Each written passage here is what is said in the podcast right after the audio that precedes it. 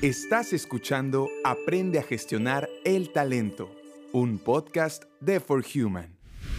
En este espacio presentaremos la información que debes saber sobre el capital humano y cómo administrarlo en tu empresa. Hola a todos, bienvenidos a este contenido de For Human. Nos encontramos con la maestra María Eugenia Méndez, psicóloga clínica y una excelente experta en todo el ámbito organizacional. Maru, ¿cómo estás? Bienvenida. Muchas gracias, Marta. Bien. Qué bueno estar aquí, contentísima. Bueno, Maru, y ahorita vamos a platicar acerca de la gran renuncia. Este fenómeno empezó en el 2021 en Estados Unidos y en Europa. Anthony Klotz es el que lo, lo manda, eh, obviamente, en todas las redes sociales, en, los noticieros. Hace mucho auge acerca de esto y lo empezamos a conocer. Eh, que es, obviamente, eh, que está generando mucha más calidad de vida en el trabajo antes podíamos observar que necesitábamos estar las 8 horas, 9, 10 horas también, muchas empresas así lo han manejado, en un centro de trabajo. Actualmente con este fenómeno, desde que tú tengas dominio del idioma inglés, eh, tengas una computadora y tengas habilidades acerca uh, de algún puesto, puedes trabajar eh, virtualmente, ¿no? Desde casa exactamente. ¿Eso qué generó en las empresas? Pues obviamente una gran renuncia de los trabajadores que pues en algún momento se sintieron desmotivados, cero reconocidos y pues que obviamente tuvieron algún tema de cultura eh, laboral, ¿no? Mm, tú que eres una gran experta en este tema eh, organizacional, ¿cuáles crees que sean los factores que hacen que las personas renuncien a su trabajo? Yo creo que parte importante es que las personas se sientan a gusto y que tengan sentido para ellos las tareas que están realizando, el puesto, el reconocimiento que se les pueda dar en las empresas, ¿sí? Entonces, como tú mencionas, cuando llega la pandemia y veamos, ¿sí? Eh, a un sistema de teletrabajo en donde aquellas personas que eh, fueron a trabajar a sus casas empezaron a ver los beneficios que esto podía traer a nivel personal, eh, el no estarte moviendo a tu centro de trabajo, te ahorrabas el tráfico, no sé, ¿no? Poder tener mayor flexibilidad con sus tiempos. Y yo creo que esto, tú sabes que la información que va de boca en boca, pues también tiene mayor impacto, ¿no? Yo creo que se empieza a socializar, se empieza a compartir todo esto de los beneficios, de las diferencias, las comodidades, las noblezas que puede traer un teletrabajo y entonces empezaron a renunciar a otras personas que estaban en el formato tradicional, buscando estas mismas opciones, estas mismas posibilidades. Y como decías, si son jornadas largas, donde no hay un suficiente reconocimiento, donde no hay incentivos que sean atractivos para, para los colaboradores, entonces empiezan de alguna manera a desanimarse, a desmotivarse y a buscar nuevas oportunidades. Totalmente. Y también algo que pudimos descubrir eh, trabajando en casa es las relaciones con la familia, ¿no? Empezamos a conocer más a nuestros hijos, más a nuestro esposo, el tema de la inseguridad, ¿no? En ciudades donde hay mucha inseguridad, pues obviamente se reduce el tema porque pues estamos trabajando desde casa. Y algo también importante, hermano, nos empezamos a cuidar mentalmente en la salud psicológica. Sí, muchas personas incluso empezaron a recurrir a los servicios de salud con mayor frecuencia que antes de la pandemia, ¿no?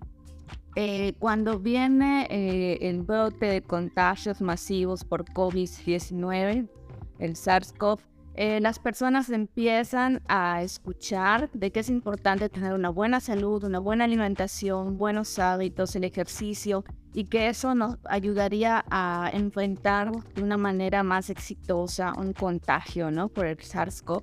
Entonces las personas eh, al empezar a cuidarse, no solamente se cuidan físicamente, sino también mentalmente, emocionalmente.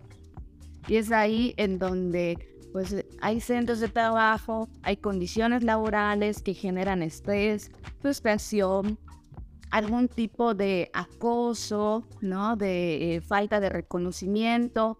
Y yo creo que es ahí donde los colaboradores empiezan de alguna manera a replantearse dónde estoy trabajando, cuáles son las condiciones y la pregunta más importante es ¿para qué? Exactamente. Y algo muy importante también, esto fue un gran aprendizaje para los empresarios, porque hoy por hoy ha sido muy difícil eh, la contratación, ¿no? Podemos ver grandes índices de rotación y esto es gracias a que la gente después de la pandemia empezó a tener mayor calidad de vida por el teletrabajo.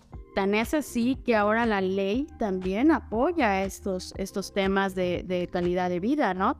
Hay aumentar lo que son las vacaciones. El auge que está teniendo la NOM 035 es muy importante. Y nosotros queremos hacer una atenta invitación a todos los empresarios en tener un mentoring para todas estas nuevas innovaciones que se están trayendo eh, en, en, el tema laboral. Es muy importante tener una persona que te coache, que te enseñe porque pues traemos muy malas prácticas a veces nosotros como empresarios, no salimos de la caja, entonces tenemos una ceguera de taller que nos impide tener una eficiencia operativa, pero sobre todo una calidad humana con los trabajadores. Así es, es importante considerar el concepto de capital humano, ¿sí? cuidar el bienestar de los colaboradores, un, un colaborador que sienta que además de la remuneración económica, está siendo tomada en cuenta en otras dimensiones de su vida, se va a sentir más comprometido con su empresa, ¿no? En donde está trabajando. Y seguramente no se va a querer ir de ahí porque se siente muy bien, ¿no? Entonces, yo creo que eh, la, la, norma 35 eh, nos habla de eso, de los riesgos psicológicos y sociales que se pueden vivir en un ambiente laboral y que es importante que tomemos en cuenta porque no nada más llegamos a trabajar a una organización, sino que suceden muchas cosas. Los seres humanos somos emociones, somos conductas, somos pensamientos y somos relaciones, siempre que estemos en uno a uno o más personas.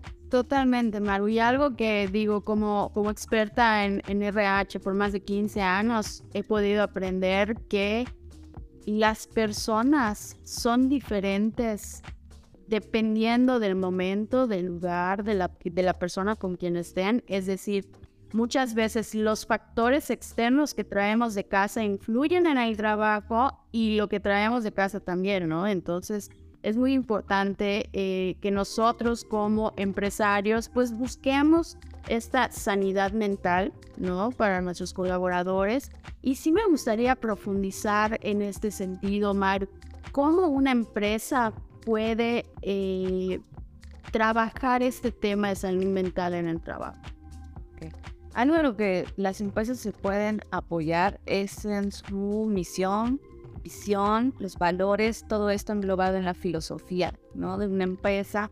En los valores es importante que los colaboradores los conozcan a la hora de seleccionar al personal que va a formar parte de la organización, que eh, los reclutadores también vean la afinidad que las personas, ¿sí? los candidatos tienen con la filosofía de la empresa.